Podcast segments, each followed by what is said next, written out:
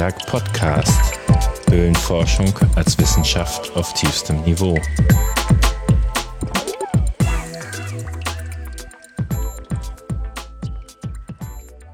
Höhlenforscher sind alte weiße Männer.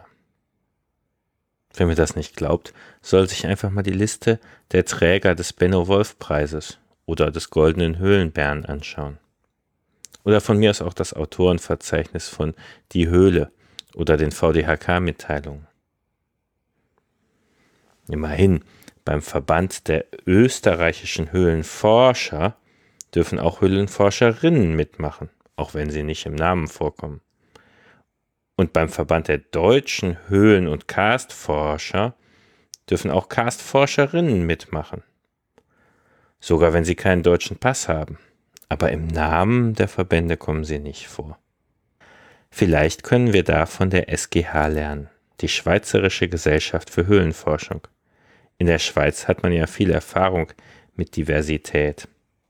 Im Namen der SGH wird auf die Tätigkeit, das Höhlenforschen und nicht auf die Identität einer Person abgezielt. Und es geht um den Ort der Forschung in der Schweiz, nicht um die Nationalität der Forschenden. Das finde ich gut. Alles gar nicht so einfach. Ich habe mich mit Pauline Oberender zusammengesetzt, um einen Überblick über das ganze Thema zu gewinnen. Pauline sitzt am Naturhistorischen Museum in Wien und ist eine der wenigen hauptberuflichen Höhlenforschenden weltweit. Gut, dann willkommen und Glück auf. Hallo. Wie bist du denn in den Höhlenzaubertrank gefallen? Den Höhlenzaubertrank. Ähm, ich habe Geografie studiert an der Universität Bonn ähm, und habe da äh, mich theoretisch quasi mit Karst und ähm, Höhlenkunde beschäftigt, ziemlich am Ende meines Studiums, ähm, in Vorbereitung auf eine große Exkursion nach Mexiko. Ähm, und dann hat es mich äh, quasi sehr interessiert und ich habe mir gedacht, ach spannend, ähm, ich suche mir eine Diplomarbeit in dem Bereich ähm, und habe dann äh, verschiedene äh, Autoren angeschrieben, quasi von den Papern, die ich vorher gelesen habe, ähm, ob sie denn nicht ein Diplomarbeitsthema für mich hätten. Und so bin ich dann beim äh, Lukas Plan am Naturhistorischen Museum in Wien gelandet ähm, und habe dort dann äh, eine Arbeit geschrieben über die ähm, oder ich habe die Höhlen in Niederösterreich äh, genetisch klassifiziert, also nach ihrem Entstehungsprozess und habe im Zuge dessen ähm, mir sämtliche Höhlenpläne quasi angeschaut, die hier bei uns im Höhlenkataster waren ähm, und habe dann auch ein paar Höhlen natürlich äh, befahren. Und so bin ich eigentlich zur Höhlenforschung gekommen, also über den über die Höhlenpläne in die Höhle quasi. Und du, du kommst eigentlich aus dem Rheinland oder warst da auch zur Schule und hast da die ganzen schönen Höhlen ignoriert und erst die schwierigen österreichischen dir gegeben dann? Ja, tatsächlich äh, war ich bisher in Deutschland äh, noch nicht in einer Höhle. Ähm, das, ja, ich habe mich vorher da einfach auch nicht so wirklich mit beschäftigt, muss ich sagen. Also ich war viel in den Bergen unterwegs, habe mich auch mit einer alpinen Naturgefahren beschäftigt. Äh, zu, zu meinen Studiumszeiten ähm, war viel Klettern, aber ähm, die Höhlen, ja, da hatte ich einfach keinen Kontakt, ja.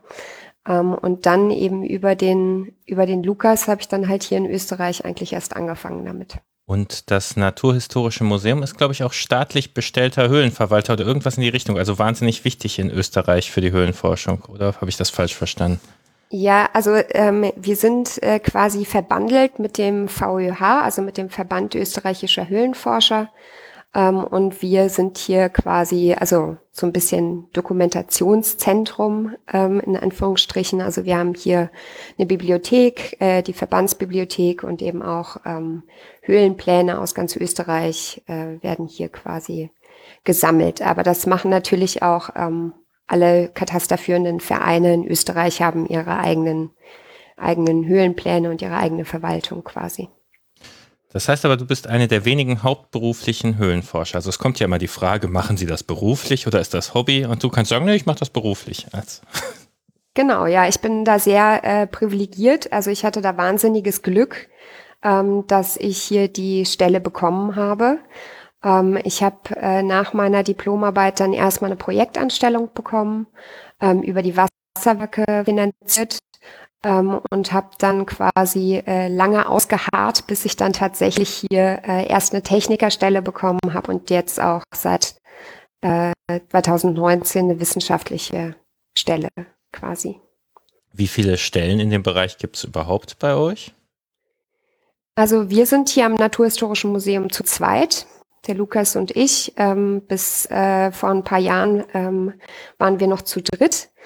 Äh, aber leider wurde dann die, die Stelle anderweitig besetzt. Also wurde eine andere Abteilung, oder was heißt andere Abteilung, das stimmt so nicht. Wir gehören zur Geologie und zur Paläontologie und die Stelle vom äh, Rudi Pawutzer wurde dann mit einem Paläontologen besetzt, der halt sich nicht in der Höhlenkunde bewegt. Ähm, aber ja, und ansonsten gibt's hier in Österreich äh, noch an der Uni Innsbruck Leute, die sich mit äh, Klimarekonstruktion beschäftigen, die auch in Höhlen arbeiten ähm, und noch ein paar Hydrologen, aber die wirklich sich ausschließlich quasi mit Höhlenkunde beschäftigen. Ähm, da gibt's nicht viele. Gut, und dann ist bei euch Frauenanteil 50 Prozent. Habe ich mal schnell genau. im Kopf ausgerechnet. da kommen wir auch schon zu unserem Gesprächsthema heute. Ich habe mir so ein bisschen die Preise angeguckt, also äh, die Auszeichnungen. Beim VEH gibt es den Goldenen Höhlenbär. 38 Männer haben den gekriegt und drei Frauen, also gut 7 Prozent. Der Benno-Wolf-Preis des VDHK hat bisher eine Frau gekriegt und 18 Männer. Jedenfalls, wenn ich bei den Namen richtig geraten habe. Äh, also gut 5 Prozent. Die Schweizer in der SGH deutlich anders. 13 Männer und drei Frauen, also knapp 20 Prozent. Und äh, die geben auch raus, wie viele Vorstandsmitglieder und Kommissionspräsidentinnen sie haben und so weiter. Da sind sie bei 27 Prozent. Ähm, im Gesamtverband haben die Schweizer aber nur 16 Prozent Frauen. Also die Frauen haben sozusagen überdurchschnittlich viel Macht bei den Schweizern. Ähm, da gibt es eine schöne Umfrage, die jetzt kürzlich veröffentlicht wurde, auch äh, warum machen Leute Höhenforscher. Und dann gibt es den Polly Furich-Preis äh, des VÖH, der ist sozusagen der Nachwuchspreis für Höhlenforscherinnen. Ich hatte anfangs das große I nicht gesehen und dachte, das wäre ein Frauenförderpreis. Äh, aber der ist zu ungefähr 50-50 besetzt. Also äh, gleichgezogen. Und da frage ich mich natürlich, warum ist das so? Und ist das ein Problem? Was meinst du dazu? Ein Problem. Also ähm, ist ja eigentlich schön, dass äh, der, der Nachwuchsförderpreis äh, an quasi äh, die Hälfte Frauen und die Hälfte Männer vergeben wurde. Ähm, ja, ähm, bei uns im Verband, ich habe mich da auch ein bisschen mit den Zahlen beschäftigt natürlich im Vorhinein, äh, sind tatsächlich 25 Prozent äh, Frauen. Wie sich das dann auf die verschiedenen Vereine aufteilt, ist dann wieder sehr unterschiedlich. Ähm, aber hier in der Höhlenforschung in Österreich äh, ja, sind eigentlich schon viele Frauen vertreten und auch viele aktive Höhlenforscherinnen ähm, präsent, sage ich mal. Ähm, der Paul die Furich-Preis, äh, den habe ich ja auch bekommen vor ein paar Jahren, ähm, ist nach einer Frau benannt. Äh, das finde ich schon mal ähm, sehr schön. Ähm, ja, aber wie gesagt, also es werden halt äh, höhlenforscherische quasi Leistungen bekommen, diesen Preis. Ähm, und natürlich ähm, arbeitet man ja meistens im Team und das sind gemischte Teams und dementsprechend bekommen quasi auch äh, sowohl Männer als auch Frauen diesen Preis. Gut, ich meinte mir das Problem die anderen Preise. Ähm. die anderen Preise, ja, ähm, ist glaube ich auch äh, historische eine, eine, ein gewisser historischer Aspekt darin, ne? weil zum Beispiel der goldene Höhlenbär, das sind ja dann meistens quasi die betagteren äh, Mitglieder im Verband, die den bekommen. Ähm, und äh, ich glaube, früher ähm, war es halt schon auch so, dass äh, Frauen mehr im Hintergrund gearbeitet haben ähm, im Vergleich zu, zu heute. Warum waren die denn im Hintergrund? Das ist äh, eine gute Frage. Ich glaube, dass es teilweise einfach dem Rollenbild äh, entsprach. Also wenn man sich in den 50er, 60er, 70er Jahren ähm, das anschaut, da war nun mal quasi äh, der, der Mann, äh, der Vorstand äh, des Haushaltes und ähm, ja, da waren die Frauen zwar vielleicht dabei, aber sie haben dann nicht solche äh, Führungspositionen ähm, eingenommen. Ähm, es gibt durchaus äh, Frauen in der österreichischen Höhlenforschung, also die Edith Bednarik zum Beispiel, ähm, die war sehr präsent, äh, die hat in verschiedenen äh, Vereinen mitgewirkt, die war bei Expeditionen dabei, ähm, die äh, ist leider verstorben vor ein paar Jahren. Ich habe sie persönlich nicht kennengelernt, aber sie wird, wenn man sich äh, mit Höhlenforschern und Höhlenforscherinnen aus verschiedenen Vereinen unterhält, ähm, ist sie äh, immer präsent, also wird sie häufig genannt als quasi die Vorreiterin ähm, in Österreich. Ja, vielleicht ist auch ein Punkt, was ich mal gelesen habe, ist, dass Frauen und Männer anders führen, also in den Wirtschaftskram wird mhm. immer dann das Wort führen verwendet. Und wenn du in der einen Schiene bist, kommst du ganz schlecht in die andere Schiene. Also dann äh, wächst da sozusagen die andere Sorte Gewächs nicht so. Das ist andererseits, ähm, wenn man mal zum Elternabend als Mann gegangen ist oder so, kriegt man den Wind aus der anderen Richtung. Also wenn du als Mann ein schreiendes Kind auf dem Arm hast, wird ja auch direkt, wo ist die Mama? Mhm. Ähm, und wenn du sozusagen das so aufgesetzt ist, dann äh, bleibt das auch in dieser Richtung sehr leicht. Ja, das stimmt. Und ich muss ganz ehrlich sagen, also gerade diese, diese Rollenbilder, ähm, die hat man ja sowohl als Mann als auch als Frau im Kopf. Ähm, und man hat die ja irgendwie äh, erlernt, ähm, übernommen und selbst wenn man sich damit kritisch auseinandersetzt, ähm, fällt es einem doch oder fällt es mir halt ähm, immer wieder auf, dass man, also dass ich auch selber diesen, diesen Rollenbildern entspreche. Ja, ich habe da mal mit einer mit einer Freundin drüber gesprochen, äh, so warum, ähm, wenn man jetzt als gemischtes Team unterwegs ist, ähm, warum bauen die Männer häufiger ein als man selber? Ja, man könnte ja auch selber die Bohrmaschine in die Hand nehmen und sagen, so, ich mach das. Ja, ähm, und solche solche Verhaltensweisen ähm, ja, ich glaube, da muss man sich halt irgendwie selber auch kritisch hinterfragen und sich beobachten. Und äh, ich glaube, dass man halt einfach diesen Fokus ähm, sehr selten hat. Ja, also was ich in der Vorbereitung nicht nur zu dieser Sendung, sondern auf mein Leben äh, auch mal gelesen hatte, dass ähm, der Umgang mit Risiken unterschiedlich ist. Das ist jetzt nicht einfach als äh, einer ist risikofreudig und das andere Geschlecht nicht. Also der Umgang ist unterschiedlich und ähm, das viel halt so, so funktioniert, dass dann ähm, die Risk-Taker äh, vorpreschen.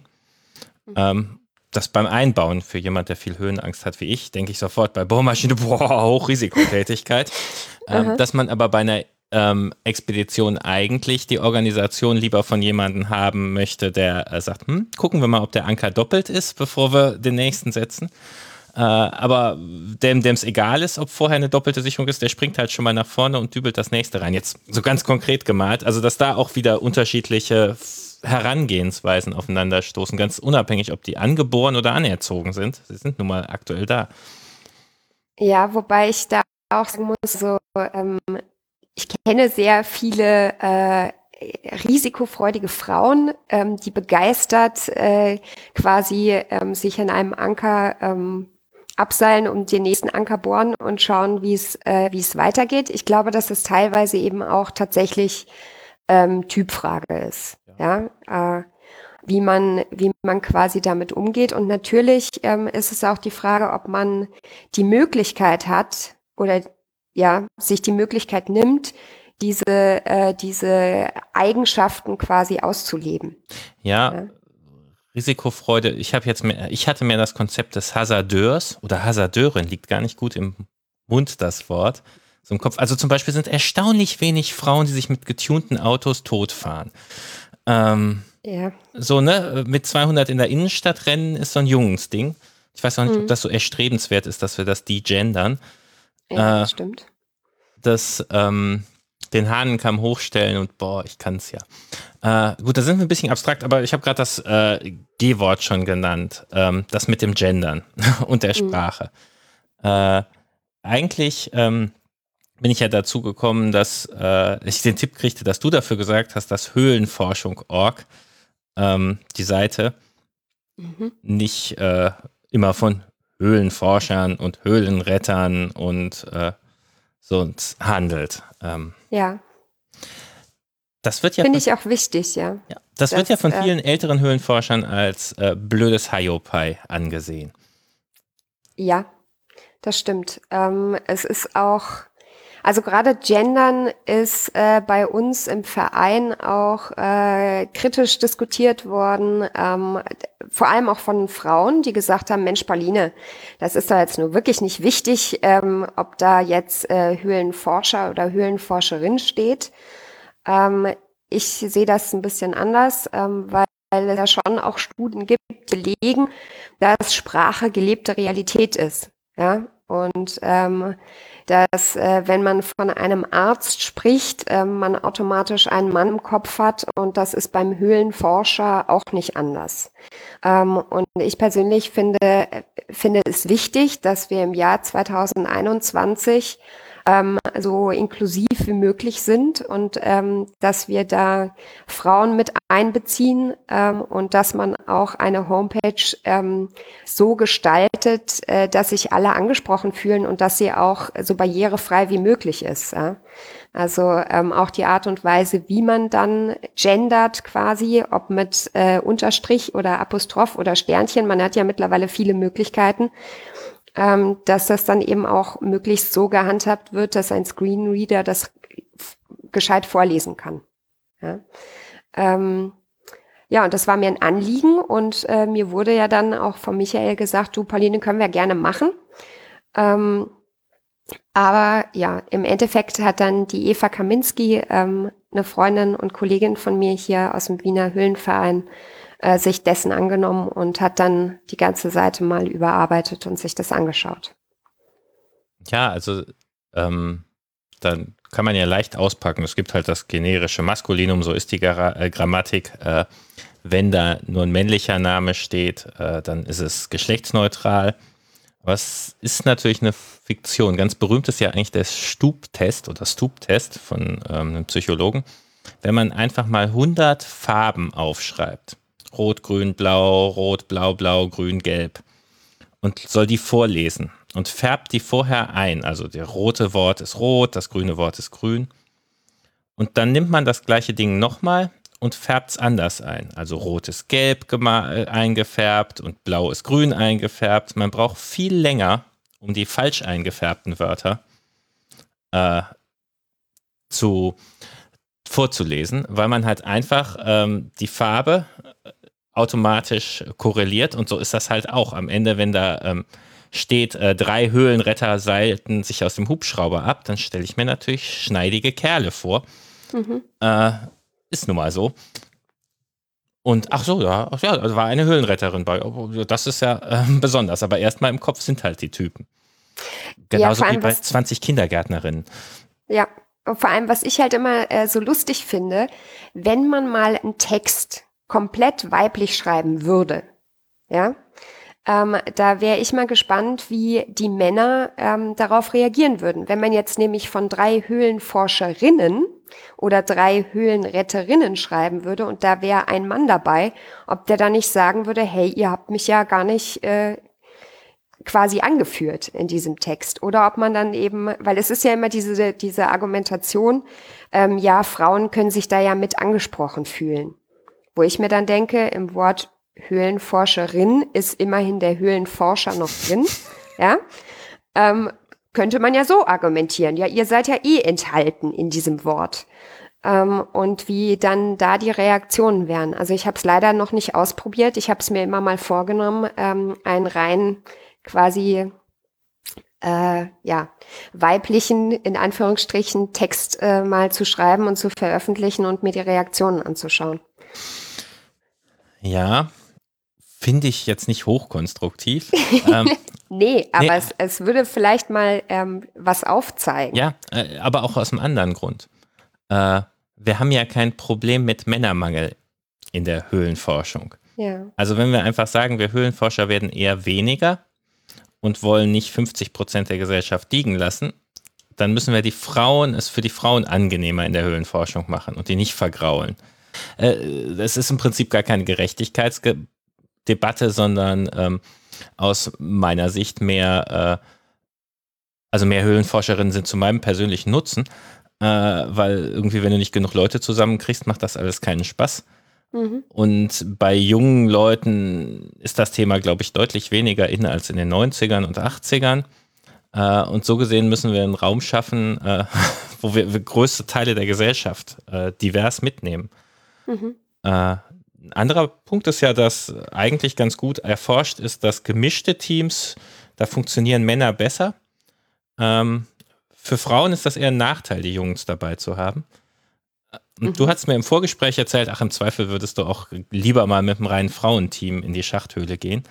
Äh, die wären, ja. ja, was wären die? Sehr dynamischer, ähm, anders? Ja, also was heißt, ähm, also es ist äh, tatsächlich so, dass äh, wir mittlerweile in einer Höhle, ähm, also im Futurvi-Schacht äh, am Hochschwab in einem reinen Frauenteam forschen. Ähm, das, äh, also die, die, der Fotovi-Schacht war lange Zeit der tiefste Schacht am Hochschwab. Den haben damals der Eckart Hermann und der Lukas Plan zusammen entdeckt und angefangen, den zu erforschen. Ähm, die sind auch in einem reinen Männerteam damals ähm, gemeinsam am tiefsten Punkt gewesen. Ähm, und 2015 hat der Lukas äh, mich dann quasi gefragt, ob ich diese Forschung nicht übernehmen möchte ähm, habe ich gesagt, ja, super, spannend, ähm, ich versuch's, ja, und habe dann am Anfang äh, mit Männern quasi ähm, diese Forschung weitergeführt. Ähm, und da war dann das Problem, ähm, da sind sehr viele vertikale Engstellen, oder was heißt sehr viele, aber es gibt vertikale Engstellen in dieser Höhle. Ähm, vertikale Engstellen sind unangenehm ähm, und wir hatten eine hohe Fluktuation. Ja? Also es sind dann viele, sind einmal mitgegangen und haben dann gesagt, nee, das, ähm, da haben sie jetzt eigentlich keine Lust mehr drauf. Ähm, und ja, wir haben bei uns im Verein halt äh, taffe Mädels, die gesagt haben, ja, sie kommen mal mit und schauen sich das mal an. Und mittlerweile sind wir halt vier Frauen, äh, die quasi ähm, in diesen Schacht gehen. Und natürlich hat man da körperlich auch Vorteile, weil die ähm, sind alle klein und zierlich und passen da gut durch die Engstellen durch. Ähm, die sind, haben alle eine gewisse Leidensbereitschaft und ähm, tragen äh, auch mal gerne schwere Sachen. Ähm, und dementsprechend ähm, ist das, hat sich das so entwickelt, ja. Und es hat auch durchaus Vorteile, weil das Biwak ist sehr beengt. Der Toilettenplatz ist quasi am Fuße des Schlafplatzes. Und ähm, es hat durchaus Vorteile, wenn da nur ähm, ja, Frauen sind. So hat sich das quasi entwickelt. Und das ist jetzt nicht unbedingt äh, mein Ziel gewesen, dass ich gesagt habe, so, ähm, es müssen nur Frauen sein, aber es ist schon so, dass es gewisse Dinge angenehmer macht und dass auch die, wie soll ich sagen, es gibt da kein, man muss sich nicht beweisen. Ja, also ich muss nicht als Frau zeigen, ähm, wie stark ich bin, damit ich von irgendjemandem ernst genommen werde, ähm, sondern man hat eine andere Gruppendynamik. Ja. Ja, da kann ich jetzt die Vorurteilskiste gleich mal auspacken. Irgendwie, was man ja so gerne hört, ist, dass die Mädels nicht äh, genug Biss haben. Spätestens wenn sie Kinder haben, haben sie andere Prioritäten. Oder bei uns im Verein heißt es gerne auch, sobald jemand eine Freundin hat, ist er für die Höhlenforschung fast verloren. Äh, deine Beobachtung da ist ja eigentlich als das Gegenteil. Ähm, aber vielleicht auch Zufall in dieser Gruppe, in diesem Schacht. Man muss, also ich muss dazu sagen, von uns, äh, wir haben alle keine Kinder. Ja, ähm, also von den Frauen, mit denen ich da unterwegs bin. Ähm, wir haben einen Partner, ähm, aber ja, also das Argument ähm, des Kindes kann ich jetzt selber natürlich nicht äh, negieren oder bestätigen. Ähm, ich denke, also zum Beispiel ähm, der Lukas hat auch eine Tochter. Ähm, der hat in den ersten zwei Jahren auch weniger Höhlenforschung betrieben als, äh, als davor und jetzt wieder danach. Ja, das ist vielleicht ein ganz natürliches Phänomen, dass wenn man eine Familie gründet, dass sich dann die Prioritäten ein bisschen verschieben. Ähm, aber das heißt ja nicht, dass man dann wieder dahin zurückkommen kann. Oder vielleicht wird das Risikobewusstsein auch anders. Ja, das kann ich jetzt nicht beurteilen. Aber ich glaube nicht, dass das ein rein weibliches Phänomen ist. Ja, ja. Oder ein männliches. Also ich bin eigentlich, äh, waren meine Hobbys immer in dem Bereich mit einem geringen Frauenanteil. Erst mhm. Computer, dann Höhlenforschung.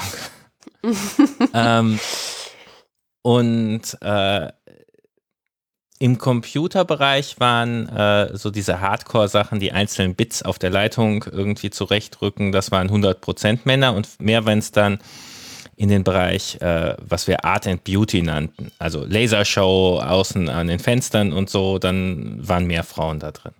Mhm. Und ähm, in Höhlen ist nun mal äh, zumindest aktuell und glaube ich in Deutschland noch stärker ein hoher Männeranteil. Und was ich mich gefragt habe, wirklich ergebnisoffen gefragt, ob Männer häufiger bereit, sich sehen, bereit sind, sich so ganz verbohrt auf eine Sache zu konzentrieren. Also den Kölner Dom aus Streichhölzern zu bauen, da hat man zum Beispiel auch direkt einen Typen vor Augen. Ne? Andererseits, äh, so ein Kilt mit äh, 2000 Stunden Arbeit dran, kann ich mir auch wieder äh, eine Frau vorstellen. Also ich, ich weiß es wirklich nicht. Ähm, das wird aber manchmal angeführt, dass äh, so, so ganz, was man im Englischen so single-minded nennt, mhm. verbohrt, beschreibt es, glaube ich, ganz gut. Mhm. Äh, was sicher eine Erklärung ist, dass Frauen oft einfach viel mehr Verpflichtungen haben und viel mehr eingebunden sind. Äh, mhm. Zumindest bei den Kindern. Mhm. Thema freiwillige Arbeit, ja. Ähm, ich, so, dieses äh, verbohrte oder nerdige, ja, wenn ich jetzt äh, den, den Kölner Dom aus Streichhölzern bastel, das mache ich ja alleine, ja. Ähm, die Höhlenforschung ist ja doch eine Teamsache und ähm, ich glaube, dass gerade was, äh, weiß ich nicht, was Kommunikation angeht oder solche Dinge, ähm, ja, kann ich jetzt, also könnte ich jetzt gar nicht irgendwie beurteilen, warum da jetzt der Männer, also ja, die männlichen Eigenschaften irgendwie äh, dafür besser geeignet wären oder die so. Die männlichen wenn man, Eigenschaften. Ja, wenn man. Das, ähm, das, ja, da sind wir ja auch wieder vor in der Vorurteilskiste, ja. Ähm, was ist männlich, was ist weiblich, ja, männliche Eigenschaften, ähm, sich auf was zu fokussieren oder keine Ahnung. Warum soll das eine Frau nicht auch äh, genauso können oder genauso machen. Und ich glaube, dieses Leidenschaftliche, ja, dass man leidenschaftliche Höhlenforschung betreibt und sich gerne dreckig macht und gerne irgendwo, ähm, es hat ja auch unglaublich viel mit Neugier zu tun. Ich glaube, dass Höhlenforscherinnen ähm, neugierige Menschen sind, die wissen wollen, wie es weitergeht und die auch ähm, wie schon gesagt, eine gewisse Leidensbereitschaft haben, ja, stundenlang irgendwo drin zu liegen und was auszugraben oder ähm, durch irgendwelche Halbsiphone durchzuschwimmen oder sonstige Sachen zu machen, das ist ja jetzt alles äh, quasi was, wo man deinen Körper beansprucht. Ja, und ähm, das, ja, glaube ich auch, dass es da genauso äh, Männer wie Frauen gibt, denen es halt Spaß macht. Und es wird genauso Männer wie Frauen geben, die sagen, oh Gott, das, äh, das ähm, möchte ich überhaupt nicht. Aber ähm, ich weiß nicht, ich habe mich im, in Vorbereitung auf unser Gespräch ähm, auch mit äh, Frauen bei uns im Höhlenverein unterhalten ähm, und habe gefragt, so hey, was glaubt ihr, warum ist das bei uns im, im Wiener Verein, wir sind 28 Prozent Frauen, ähm, quasi äh, also ein bisschen über Durchschnitt, was jetzt den Verband angeht, warum ist das bei uns so? Und und da alle gesagt, ja, weil, weil uns halt hier keiner am Arsch geht, ja. Also wir können machen, was wir wollen. Wir sind genauso äh, quasi akzeptiert. Ähm, gut, manchmal werden irgendwelche sexistischen Witze erzählt, ähm, aber darüber kann man hinwegsehen. Ähm, und ja, also ich glaube, dass es da eher auch um die Struktur und um die Offenheit geht. Ja, dass man halt als Frau sich genauso willkommen fühlt wie als Mann. Und ihr habt Vorbilder, ne? Also angefangen äh, mit Poldi Furich. Ja, ähm, also ihr seid im Prinzip in Wien schon ganz gut dabei. Äh, was können wir Männer denn tun? Wie helfe ich? Ähm, ja, ich glaube einfach äh, offen sein, ja, und auch nicht irgendwie ähm, eben diese diese Vorurteile, die man hat. Ah, das ist eine Frau, die hat bestimmt Angst, sich dreckig zu machen oder die kann nicht so schwer tragen ja, ähm, auch diese körperlichen ähm, Geschichten, wenn ich äh, eine gute Technik habe, ja, zum Beispiel am, am Seil, dann kann ich ähm, auch zwei Schleifsäcke ähm, transportieren. Ähm, ich, ich definitiv glaub, nicht. Ja, also kannst du bestimmt auch, wenn du weißt, wie. Ja, und ähm, ich glaube, dass man da halt einfach äh, offen sein sollte und eben seine eigenen Vorurteile vielleicht auch mal hinterfragt. Ähm, und äh, also mir ist das zum Beispiel ähm, hier bei uns im Wiener Höhlenverein, mir wurde das immer einfach alles auch zugetraut. Ja, mir wurden ähm, mir wurden Sachen gezeigt und ich konnte da quasi reinwachsen. Und mir hat nie irgendwie jemand gesagt, ähm, du kannst das nicht oder du sollst das nicht oder oder sonst irgendwie. Ja, ähm, und ich glaube, dass es natürlich auch es ist schwieriger äh, für eine einzelne Frau in eine Männergruppe reinzukommen ähm, als wenn es jetzt quasi, ähm, als wenn man jetzt als kleine Frauengruppe sich in eine größere Männergruppe zum Beispiel integriert. Ja. Ähm, und natürlich, wenn, das sind Sachen, die ihr nicht beeinflussen könnt, ja, ob jetzt eine, eine Frau alleine bei euch in Höhlenverein kommt und sagt, hallo, ich möchte mitmachen oder ob sie ihre Freundin mitbringt. Ähm, und natürlich sind wir da auch wieder bei der Sprache, ja. Wenn eure Vereins-Homepage äh, äh, komplett äh, männlich verfasst ist, dann ähm, werde ich mich als Frau da vielleicht auch äh, vielleicht mehr Hemmungen haben. Als wenn äh, das quasi von vornherein schon irgendwie so formuliert ist, dass ich mich da auch angesprochen fühlen kann. Ja, ich glaube, gerade heute sendet man damit ja ein Signal. Äh, wahrscheinlich wird es in 20 Jahren keins mehr sein oder mehr ein Signal des völligen Rückschritts. Aber heute kann man ja die ganze deutsche Höhlenforschung noch aufmischen, wenn man eine gegenderte Sprache auf der Homepage hat. Hat ja sonst keiner. Hm. Also ich, bei uns ist das jetzt zum Beispiel, ich habe, ähm, wir sind, befinden uns ja gerade im internationalen Jahr der Höhle und des Karstes. Ähm, und äh, ich habe das zum Anlass genommen, ähm, beim VÖH anzuregen, dass wir den Verband ähm, quasi, dass der einen neuen Namen bekommt und dass der nicht mehr Verband österreichischer Höhlenforscher heißt. Ähm, das würde auch aufgegriffen ähm, vom Verbandsvorstand und äh, ich bin jetzt mal gespannt, wie sich das dann im Laufe des Jahres entwickeln wird und welchen neuen Namen wir bekommen werden.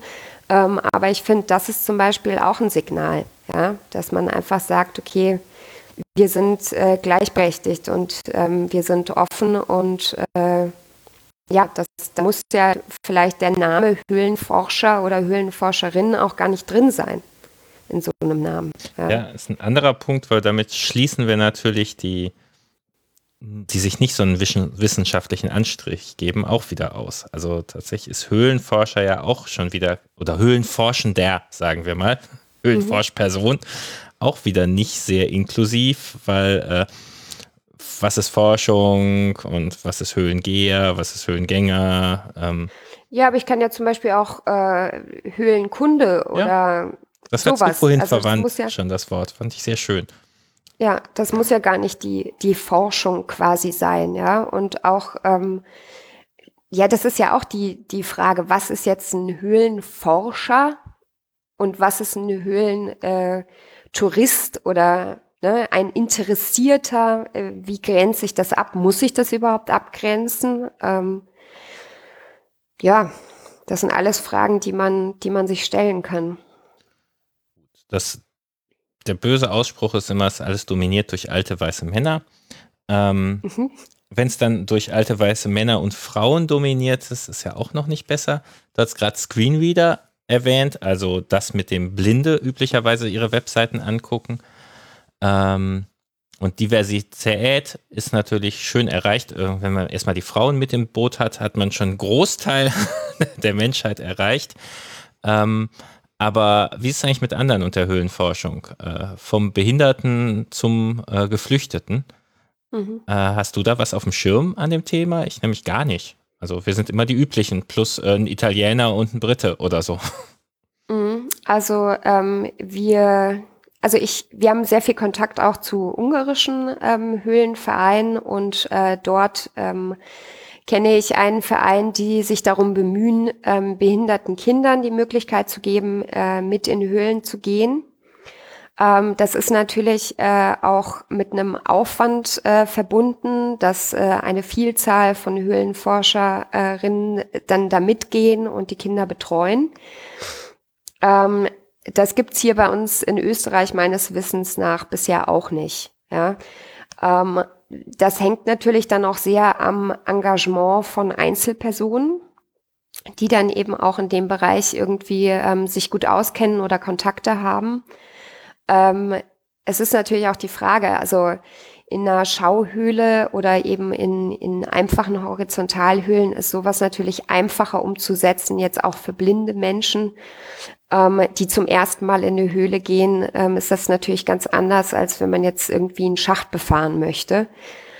Ähm, ja, und also hier bei uns am Museum äh, wird ja auch äh, von der prähistorischen Abteilung ähm, ein Schaubergwerk ähm, mit beforscht. Ja, und da habe ich mich auch mal mit Ihnen drüber unterhalten, inwiefern man sowas ähm, auch für, für behinderte Menschen öffnen könnten. Und da haben Sie halt auch gleich gesagt, das ist mit so viel äh, quasi Sicherheitsaspekten ähm, verbunden, dass das halt auch sehr schwierig ist. Ja? Und als Verein sowas zu leisten, ja, ich glaube, da, da, da stehen wir alle ganz am Anfang. Ja. Ähm, und bei den Migranten ist es wieder, oder ja, bei Menschen, die halt vielleicht auch die Sprache nicht kennen, also die, die deutsche Sprache nicht mächtig sind jetzt, ähm, das zum Beispiel sehe ich viel weniger als Problem, weil wir können alle Englisch, ja, und ähm, warum soll man, äh, soll man sich ähm, auf Deutsch unterhalten? Also ich bin viel mit, mit Ungarn unterwegs gewesen, wo ich die Einzige war, die Deutsch gesprochen hat, und dann äh, unterhält man sich halt auf Englisch. Ja. Weil, also das wird gerne heftig abgestritten, aber äh, meiner Meinung nach ist Höhlenforschen schon ein Luxushobby. Äh, die Ausrüstung, die man für eine vernünftige Forschung braucht, plus Mobilität, also ohne Auto bist du auch schon ganz schön aufgeschmissen. Äh, mhm. Das ist vielleicht nicht Polo, aber mhm. es ist halt auch nicht Bolzplatz. Also das, äh, das stimmt. Das stimmt, wobei zum Beispiel bei uns im Höhlenverein, wir haben ähm, Leihausrüstung, wir haben Schlatze, Helme, ähm, Schachzeug ist ja nicht nur für, ähm, für Menschen, die sich nicht leisten können, sondern jeder, der es mal einfach ausprobieren möchte, will sich ja nicht gleich für ein paar hunderte Euros da irgendwie die Ausrüstung zulegen. Und ich glaube zum Beispiel auch, dass wenn man als Verein natürlich die Möglichkeit hat, ähm, Ausrüstung zu verleihen, hat man natürlich auch schon wieder eine Hemmschwelle abgebaut für neue Menschen, die das einfach mal, die mal reinschnuppern wollen. Was ich übrigens jetzt ganz interessant fand, dass du automatisch, ich übrigens auch, bei Behinderten mehr auf Gäste gegangen bist mhm. und bei geflüchteten, fremden Ausländern mehr auf äh, potenzielle Kameraden. Mhm. Also mitforschen, dass wir gar nicht darauf kommen, dass, ähm, also ich weiß es auch nicht. Jetzt könnte man sagen, ich als Legastheniker kann trotzdem toller Höhlenforschender sein, mhm. aber ähm, äh, ich habe selber auch kein Bild davon. Und dann gleichzeitig fällt mir ein, wir haben jemanden im Verein, der hat halt nur eine Hand. Äh, und da denkt man immer, wie soll denn das da gehen auf der Traverse? Na, und von wegen, das geht. Äh, und oft mhm. besser als ich. Aber äh, das, das haben wir als Höhlenforschung, Höhlenkunde, ich übe, gar nicht so präsent. Ja, das, ähm, das ist bei mir auch so. Also ähm, ich glaube, da fehlt auch äh, einfach der Kontakt. Ja, ich glaube, wenn ja, wenn man wenn man tatsächlich mal mit Menschen mit Behinderung äh, unterwegs ist, dann dann würde sich vielleicht auch das eigene Bild verschieben. Ja, weil man einfach sieht, was möglich ist. Ähm, und äh, ja, ja, da fehlt uns vielleicht einfach tatsächlich die Erfahrung. Mhm. Ah ja. Gut. Dann fehlt noch was. Müssen wir noch was Wichtiges ansprechen? Hm.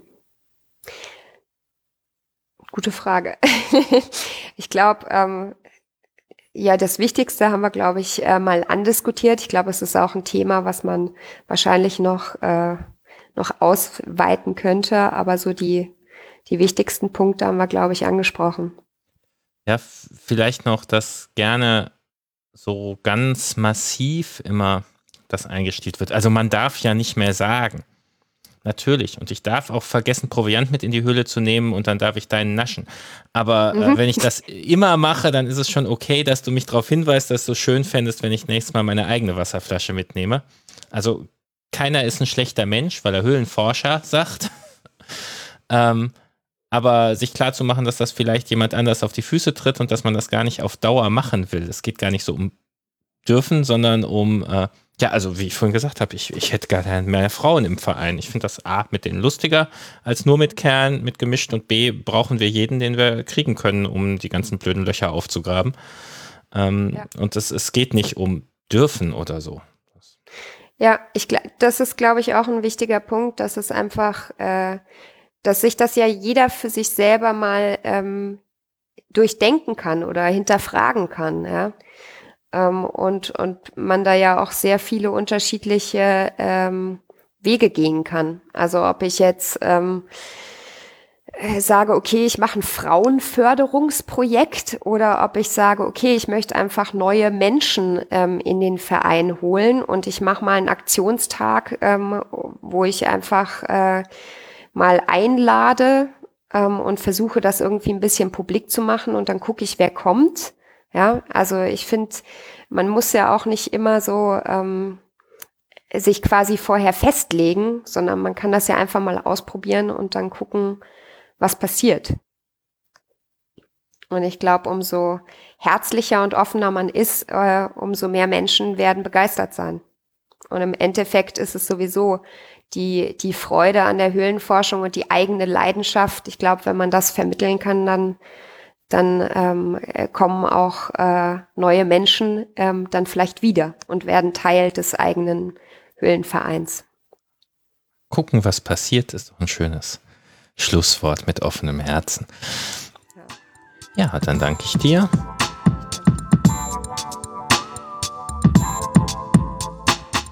Dies war eine Folge des Antiberg Podcast.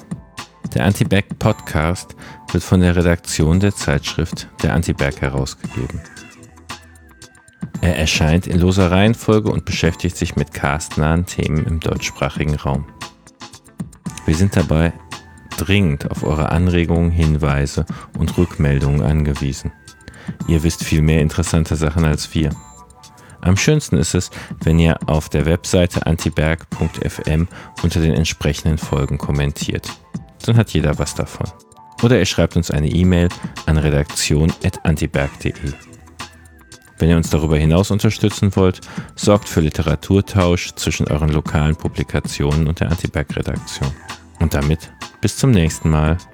Mein Name ist Maximilian Dornseif. Glück auf!